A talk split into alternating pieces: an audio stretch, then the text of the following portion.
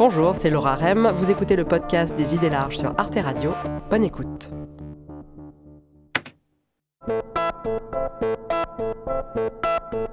Depuis quelque temps, dans les articles et les livres que je lis sur l'écologie, on ne parle plus de la nature, mais du vivant. D'où vient ce changement de vocabulaire? C'est à cause, ou plutôt grâce, aux travaux du grand anthropologue Philippe Descola. Médaille d'or du CNRS et professeur au Collège de France, il est spécialiste des rapports entre les humains et les non-humains. Dans son livre Par de la nature et culture, il a montré que la nature, en tant que monde séparé des êtres humains, n'existe pas. Du moins, pas pour tout le monde. Pourquoi le mot nature pose-t-il problème? Comment cette notion a-t-elle émergé? Qui a inventé la nature?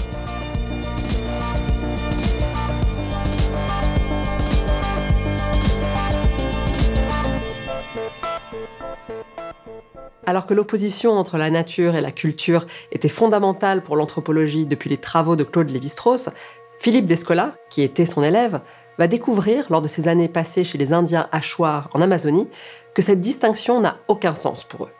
Lévi-Strauss était mon directeur de thèse, donc l'opposition entre nature et culture était centrale pour moi. J'avais appris ça à l'école, j'avais euh, lu ça dans les, dans les livres de Lévi-Strauss et je suis arrivé euh, chez des gens en Haute-Amazonie.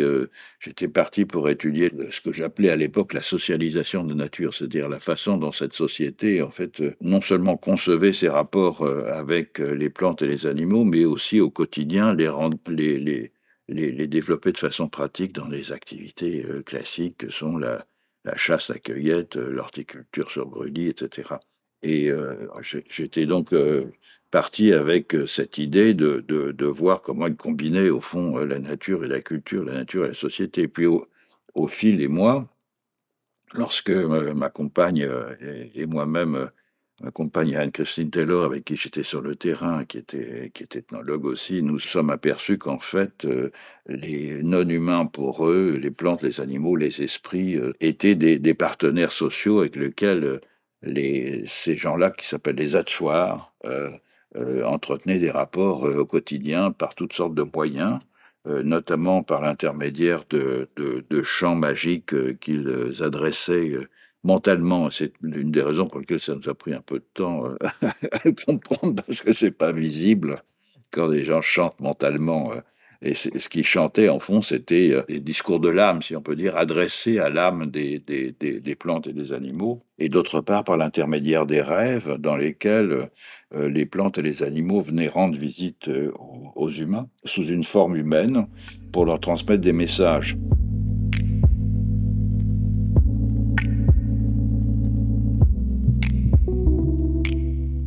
la nature n'existait pas, puisque non seulement il n'y a pas de mots pour désigner quoi que ce soit qui pourrait ressembler à la nature, mais en fait, euh, ce, que, moi j'appelais la nature, c'était l'ensemble des personnes avec, euh, non humaines avec lesquelles euh, les atueurs entretenaient des rapports de, de, personne à personne au quotidien.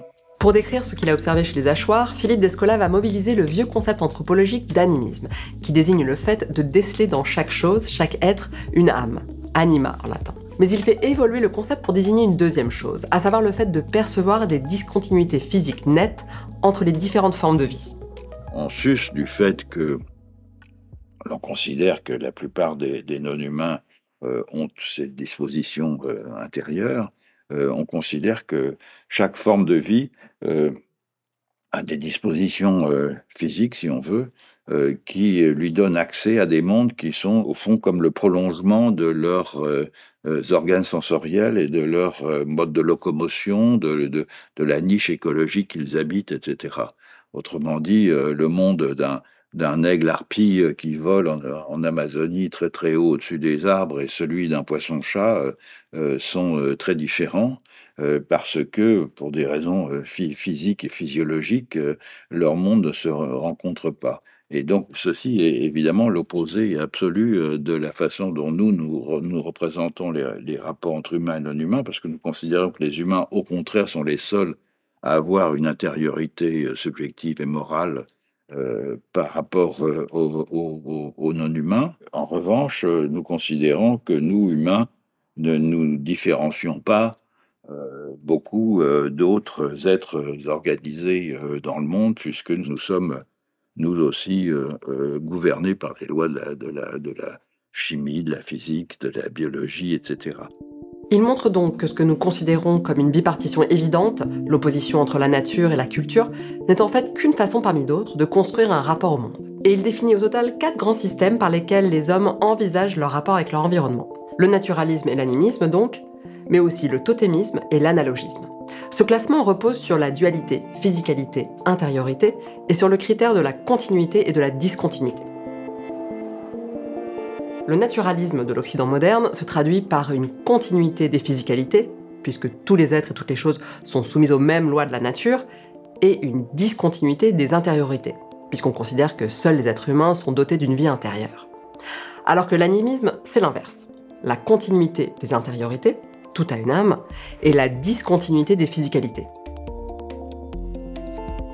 Le totémisme, que l'on trouve par exemple chez les aborigènes, se définit quant à lui par une continuité tant des intériorités que des physicalités. Et l'analogisme, c'est l'inverse, c'est la discontinuité des intériorités et des physicalités. Il appelle ces quatre grands schèmes de pensée des ontologies. Oui, c'est vrai que pour nous, bon, on est habitué à penser comme ça, à se dire, euh, nous les êtres humains, on a une intériorité et les plantes n'en ont pas. Et c'est vrai que de, s'entendre dire euh, oh ben ça c'est juste une perception parmi d'autres, d'autres euh, peuples pensent autrement. Enfin, après tout peut-être qu'ils ont raison. Est-ce que c'est pas un peu relativiste?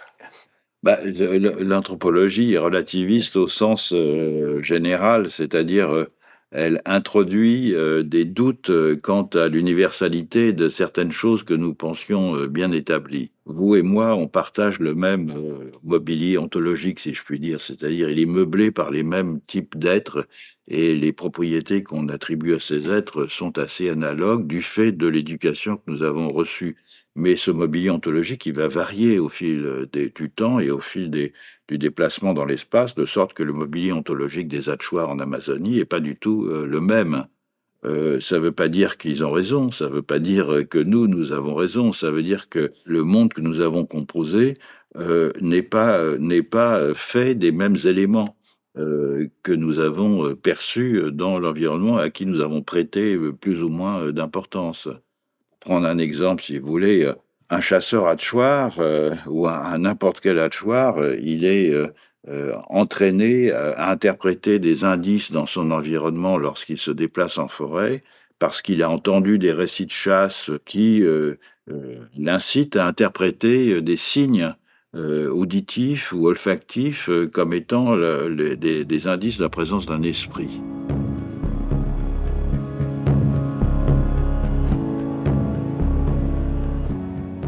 Exemple, s'il entend un, bruit mais qu'il ne voit rien, hein, ou bien s'il perçoit un, souffle chaud tout d'un coup, euh, ou froid, euh, ou s'il voit un tourbillon dans une rivière calme et des choses comme ça, tous ces signes-là peuvent être interprétés comme la présence d'un esprit. Euh, donc dans son monde, il y a des esprits parce qu'il y a les appareils de détection qu'il a appris à considérer comme légitimes pour identifier des esprits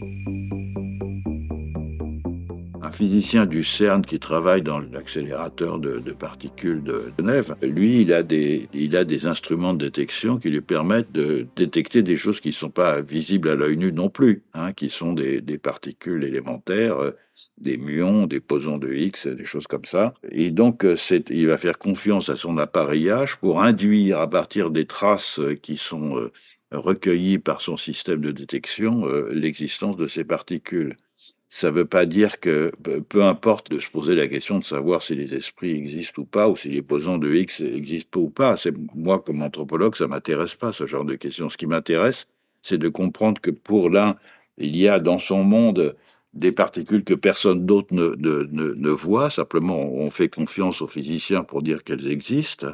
Et euh, il y a euh, pour un hachoir euh, des esprits que moi je, ne vois pas, mais que en étant attentif à certains des indices qu'on me dit auxquels il faut prêter attention, je peux comprendre qu'on puisse en inférer la présence d'un esprit. Donc leurs mondes sont différents. Ça ne veut pas dire qu'il y a un grand monde qui serait le même pour tous. C'est pour ça que je dis qu'il y a une une pluralité de, de mondes. Ce qui m'importe, moi, c'est de comprendre les filtres au moyen desquels ces ontologies se, se constituent pour chacun d'entre nous. Le concept de nature est donc une invention de la modernité européenne, une catégorie de pensée qui s'est progressivement construite depuis l'Antiquité pour aboutir à sa forme définitive au XVIIe siècle.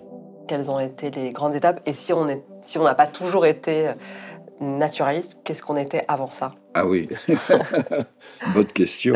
Euh, c'est un processus de décantation progressif. Le, la, construction du naturalisme, c'est né euh, euh, dans la philosophie grecque et la science grecque avec l'idée que certains phénomènes ne sont pas le résultat du caprice des dieux, mais viennent de choses qui se font par nature, comme on disait en grec, phusein, c'est-à-dire du, point de vue de la phoussis. Et la phoussis, c'est quoi? C'est ce qui a donné l'origine du terme physique. Euh, c'est euh, euh, le fait que certains êtres ont, ont, dans leur développement des propriétés qui leur sont, qui sont singulières. Donc c'est dans la nature de telle plante, par exemple, d'avoir telle caractéristique. Ça a été développé par des, notamment par Aristote.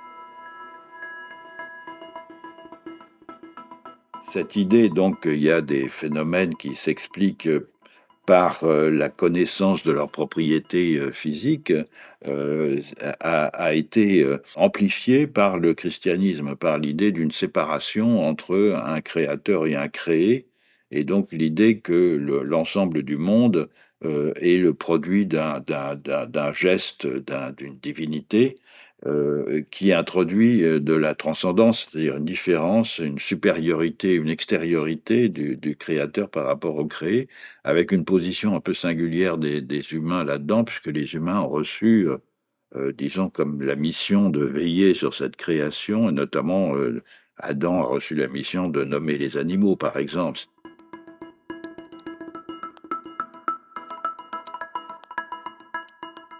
Mais le, mouvement euh, euh, final, au fond, il intervient euh, avec la, en tout cas dans les textes au XVIIe siècle, avec ce qu'on appelait la révolution mécaniste, c'est-à-dire avec des grands auteurs comme Galilée, Descartes ou Bacon, qui proposent une idée du monde comme étant un espace mathématisable, réductible à des lois scientifiques.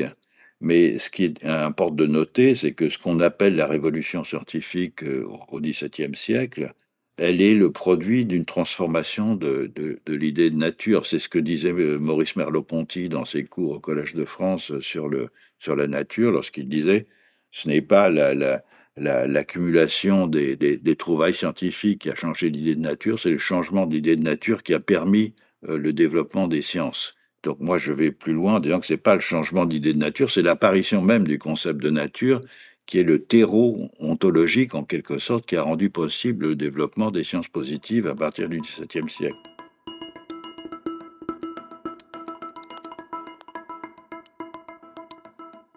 Le naturalisme s'est constitué par cette sédimentation ou purification, si on veut, successive, pour ne prendre sa forme euh, finale euh, comme je le disais tout à l'heure, qu'au XIXe siècle, avec l'apparition de, l'idée de culture, c'est-à-dire l'idée qu'il euh, y a des sujets collectifs, que des humains assemblés euh, dans ce qu'on appelait alors des, sociétés, qui est un concept aussi finalement assez tardif, ont la capacité de former un point de vue général partagé sur précisément le, monde naturel qui les entoure.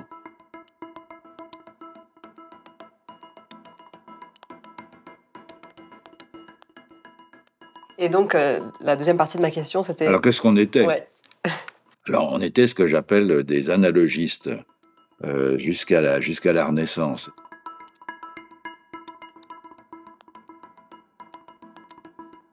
Qu'est-ce que c'est que l'analogisme? C'est une façon euh, de, de percevoir les continuités, les discontinuités entre humains et non humains qui est fondée sur l'idée que le monde est un tissu de particularités. Euh, de singularité, d'éléments, d'états, de situations, etc., qu'il faut pouvoir ordonner.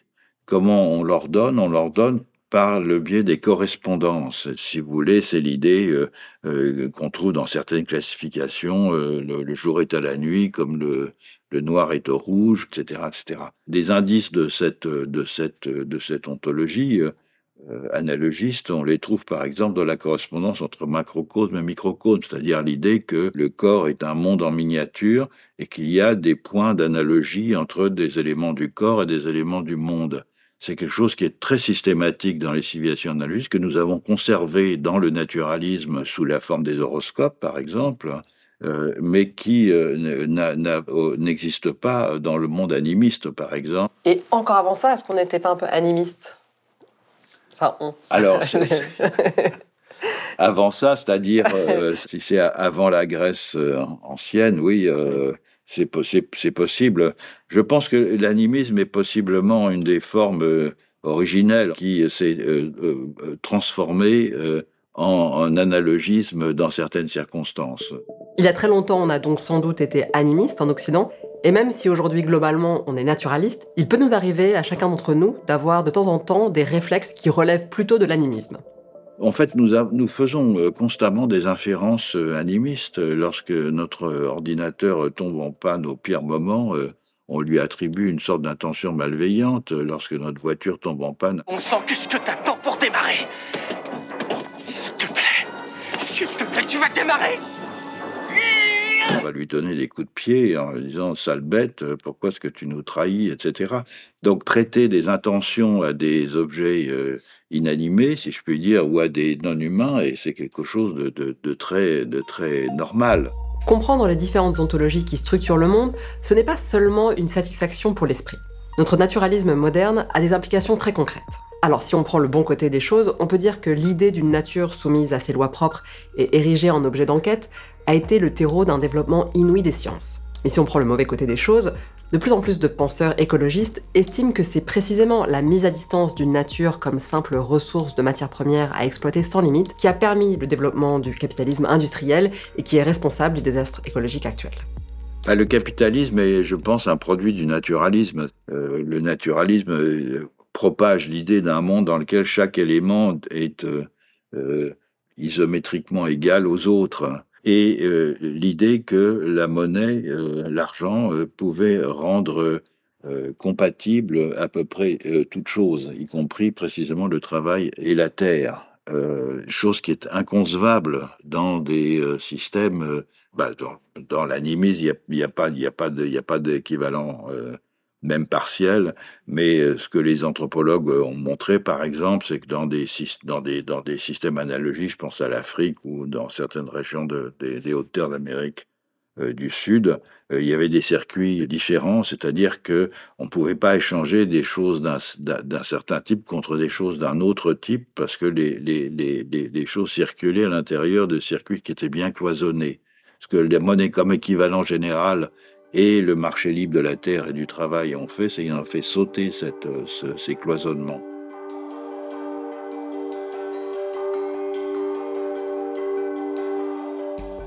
Et ça aboutit à partir du début de ce qu'on appelle l'Anthropocène, c'est-à-dire avec le perfectionnement de la machine à vapeur par James Watt, à la fin du XVIIIe siècle, à quelque chose d'entièrement nouveau, euh, qui est le capitalisme industriel.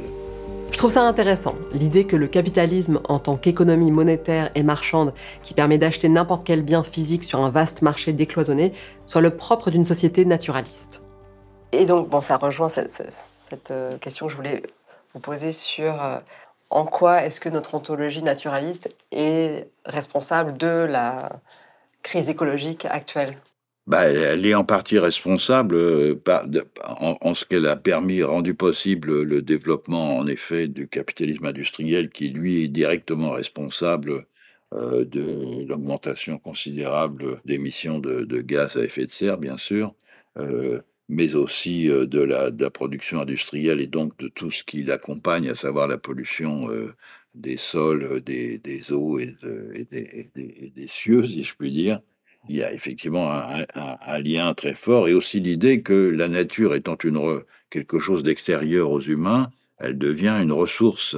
Les grands penseurs politiques qui sont euh, tant, les, penseurs libéraux que les penseurs socialistes ont été incapables de penser précisément cette dimension, savoir que ce qu'on appelait la nature était une ressource euh, inépuisable qui pouvait, dont on pouvait extraire de plus en plus de valeur euh, au fil du temps, soit pour le bien-être de l'humanité tout entière, soit pour le bien-être de quelques-uns. Et euh, nous sommes confrontés maintenant au résultat de cette incapacité conceptuelle, si je puis dire, de penser le, couplage entre le développement du bien-être et le développement de l'exploitation de la nature.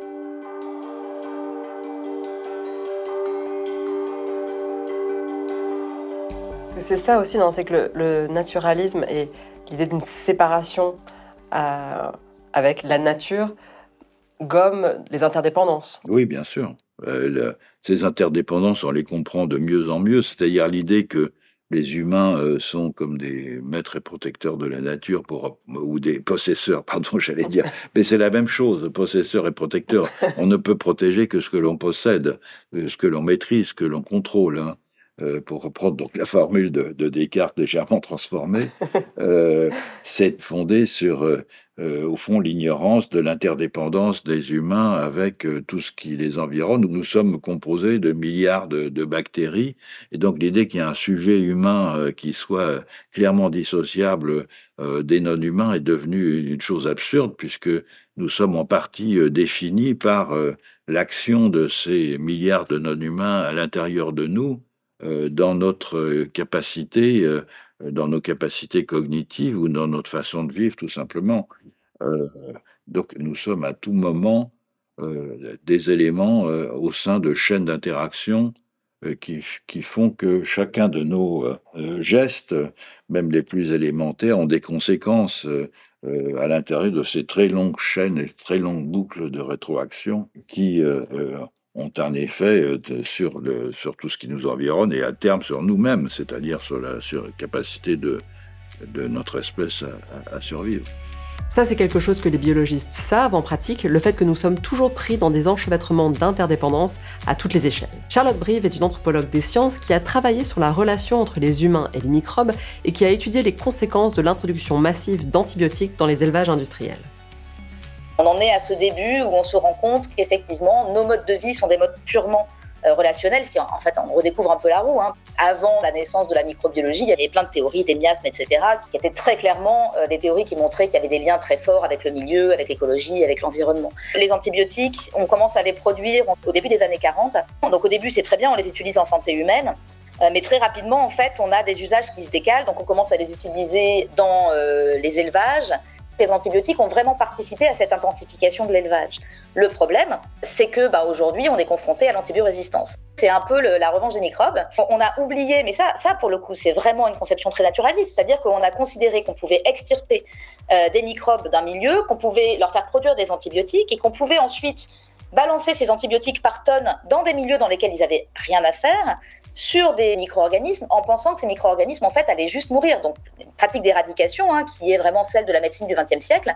Sauf que les bactéries, bah, c'est des êtres vivants euh, qui en plus ont des capacités évolutives qui sont démentielles. Et donc ces bactéries se sont mises à résister.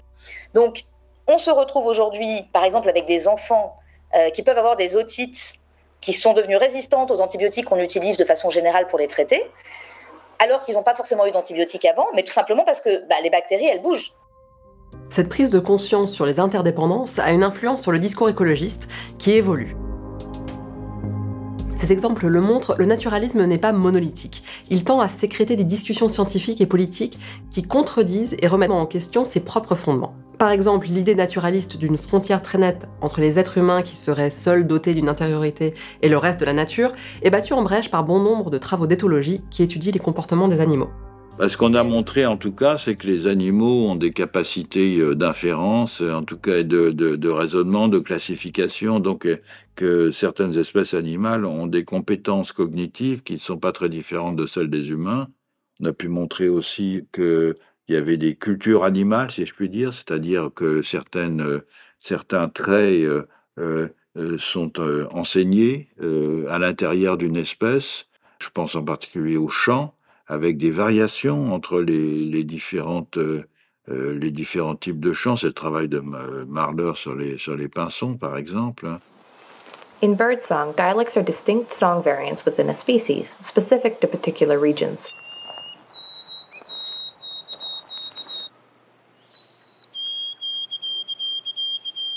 Et qu'il y a des différences aussi euh, dans, la, dans le développement des techniques. Hein. Euh, on, a, pu montrer que des bandes de, chimpanzés qui n'étaient pas en contact avaient développé des techniques différentes pour casser les noix ou pour chasser, tout simplement. Il y a des choses comme ça. Donc la frontière, entre euh, humains et animaux est en tout cas bah, elle, était fondée sur Homo faber hein, pendant longtemps, c'est-à-dire euh, la capacité technique. on s'aperçoit précisément que c'est pas le cas puisque les animaux ont des techniques et qu'en plus ces techniques varient au sein de la même espèce en fonction des conditions euh, euh, d'apprentissage. Pour certains militants antispécistes, comme le philosophe australien Peter Singer, le fait que certains animaux soient capables d'éprouver du plaisir et de la peine justifie qu'on leur accorde des droits. Mais pour Philippe Descola, il ne faut pas s'y tromper, ce genre de proposition ne rompt pas tant que ça avec la logique profonde du naturalisme.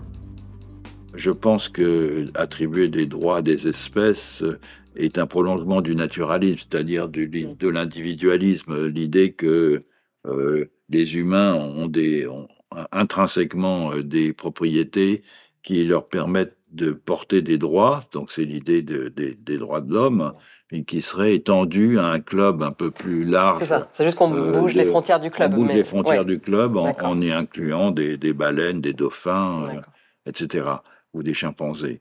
La, situation présente exige un énorme effort intellectuel pour euh, entrevoir de nouvelles formes institutionnelles de rapport aux non-humains euh, qui nous permettent d'échapper euh, aux impasses du naturalisme.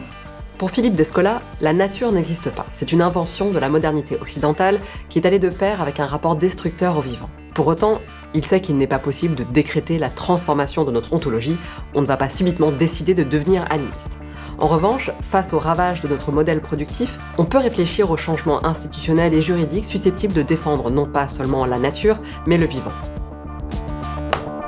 Merci d'avoir écouté le podcast des idées larges. Pour découvrir d'autres épisodes, rendez-vous sur toutes les plateformes de podcast ou sur arteradio.com. Et pour regarder l'émission originale, retrouvez-nous sur arte.tv ou abonnez-vous à la chaîne YouTube. À bientôt!